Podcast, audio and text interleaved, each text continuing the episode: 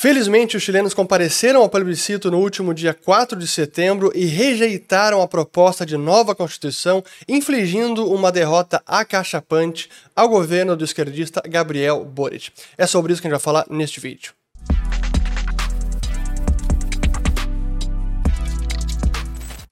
Muito bem, a todos aqueles que estão chegando agora aqui no canal. Meu nome é Fernando Urrich, aqui a gente fala de economia, mercados e investimentos. Se vocês gostaram do conteúdo, considerem se inscrever, ativando o sininho aqui embaixo e também compartilhando este vídeo.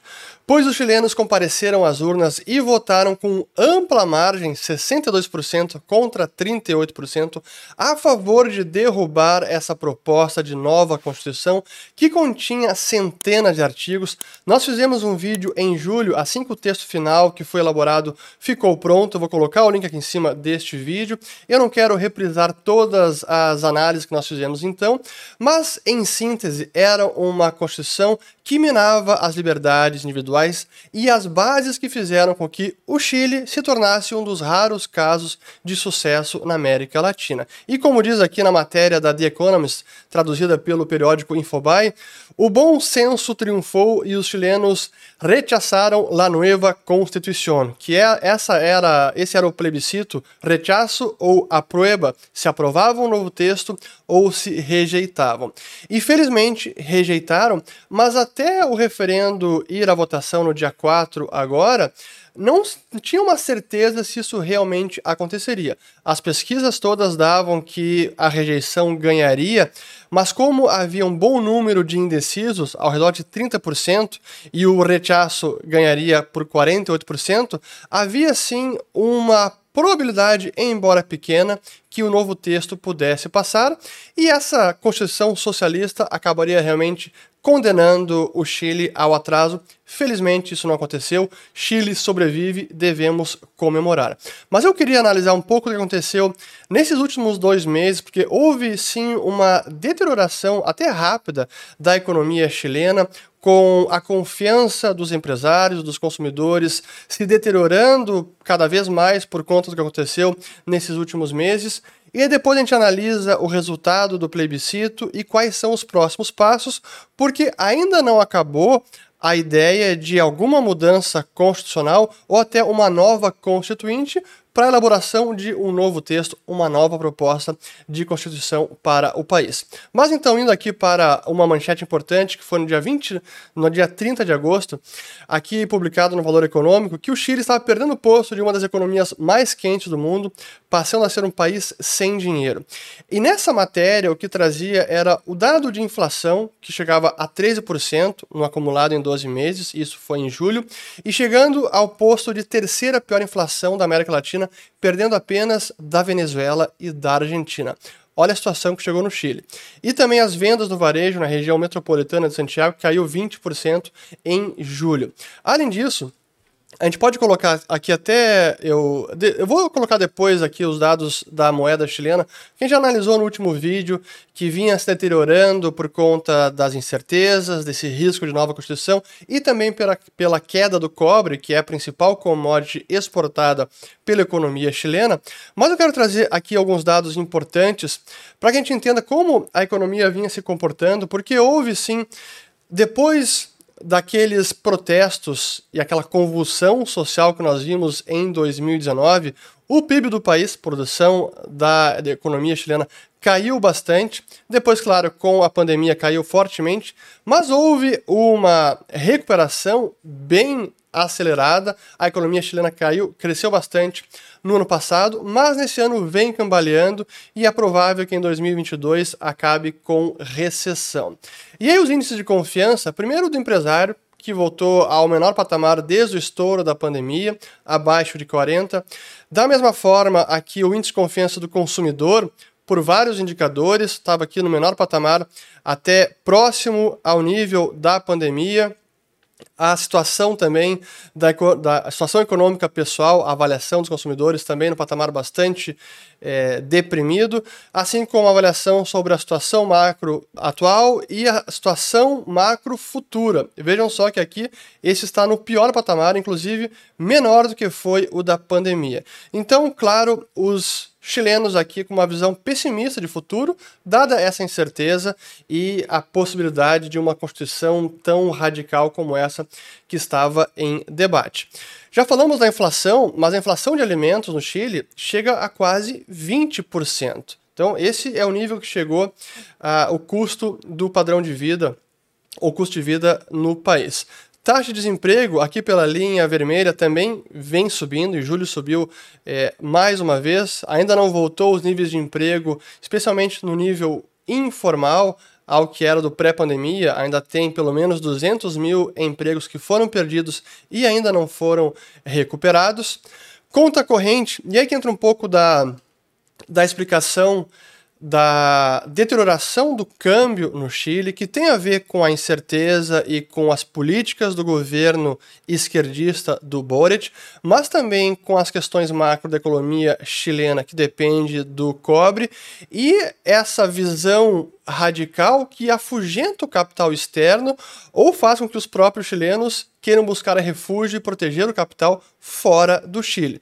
Olhando primeiro pela conta corrente, considera a balança comercial, balança de rendas, balança de serviços, o que a gente vê é que a conta corrente está no menor patamar em décadas, tanto porque a conta, a balança de bens por conta da menor exportação teve uma depreciação neste ano 2022, mas também com o um aumento da, do déficit na balança de rendas e de serviços também. Olhando pela ótica da conta corrente sobre o PIB, estamos aqui ao redor de mais de 8% que deve encerrar o ano 2022 e que é o menor nível em 20 anos.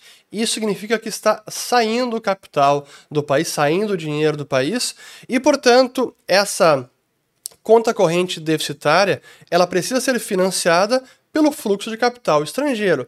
Mas se nesse momento de deterioração, de incerteza, de risco de um governo que está afugentando os investidores, o que acontece é que o capital não vem. Pelo contrário, o capital está fugindo do país. Por isso que a gente vê aqui o fluxo de capitais que no terceiro trimestre do ano está também batendo recordes, os últimos praticamente cinco trimestres em queda, déficit de fluxo de capital.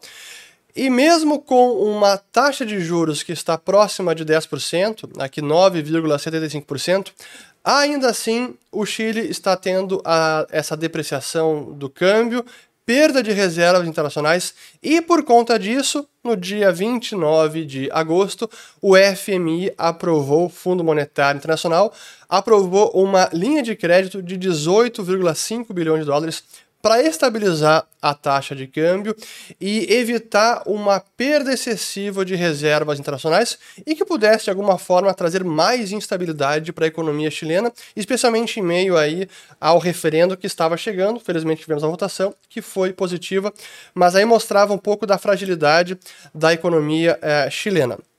E por fim, para mostrar também como as ações estavam bastante depreciadas em termos de o valuation, que é a avaliação das empresas, considerando o múltiplo de earnings, ou de preço sobre lucro, price to earnings, ou, ou PE ratio, o indicador PL, estava aqui em setembro de 2022 no menor nível em 15 anos, inclusive menor do que foi na pandemia e menor também na crise subprime, a crise financeira de 2008.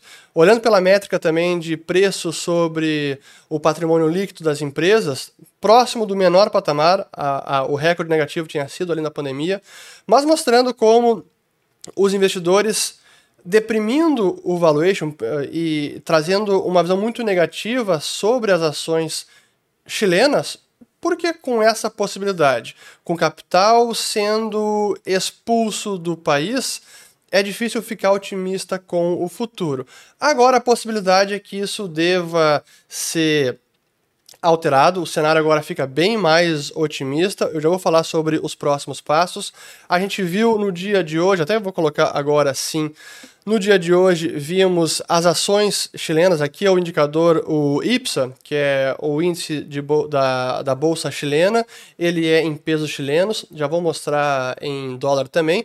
Mas mostrando como hoje a Bolsa performou bem, 2%, e teve até uma estilingada aqui, ó, justamente no início do dia, hoje, 5 de setembro, que eu estou gravando esse vídeo. Mas deixa eu colocar esse gráfico em linha e tirar, colocar aqui o year to date que em pesos estava até subindo, subiu bastante nesse último dia, mas olhando o ETF do Chile, que é o ETF em dólares, ações chilenas em dólares, hoje não temos negociação porque Estados Unidos está em, em feriado, que é a linha laranja aqui, o ECH.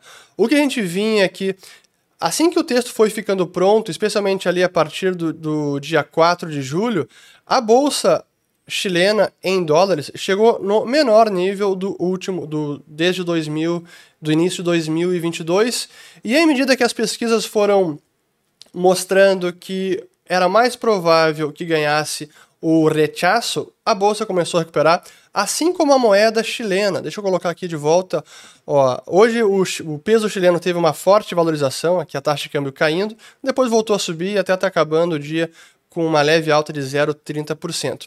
Mas colocando aqui em perspectiva o último ano, vejam que assim que o texto ficou pronto, no dia 4 de julho, o peso chileno teve uma depreciação de praticamente ali 13, 13% em pouquíssimos dias. Foi quando a gente fez o vídeo anterior.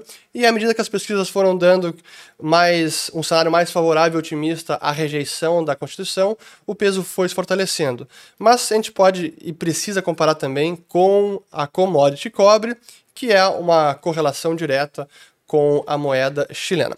Pois bem, então aqui do lado da dos indicadores e essa deterioração que houve e como o governo foi se fragilizando e o capital sendo expelido do país. Felizmente vemos o resultado no dia de ontem e aqui temos o mapa de, da votação, tanto em âmbito nacional, 62% a favor de rejeitar as propostas, e aqui por região, todos os resultados regionais e todos venceram o rechaço venceu em todos eles. Mas vale a pena até mostrar um pouco da, de como foi a comparação com o plebiscito anterior, que foi em 2020 e que não era obrigatória a votação. No plebiscito agora da nova Constituição, o voto era obrigatório, mas em 2020 a votação foi a favor de formar um processo de nova constituinte para um novo texto e aí se votar na Constituição. Em 2020, foram 78%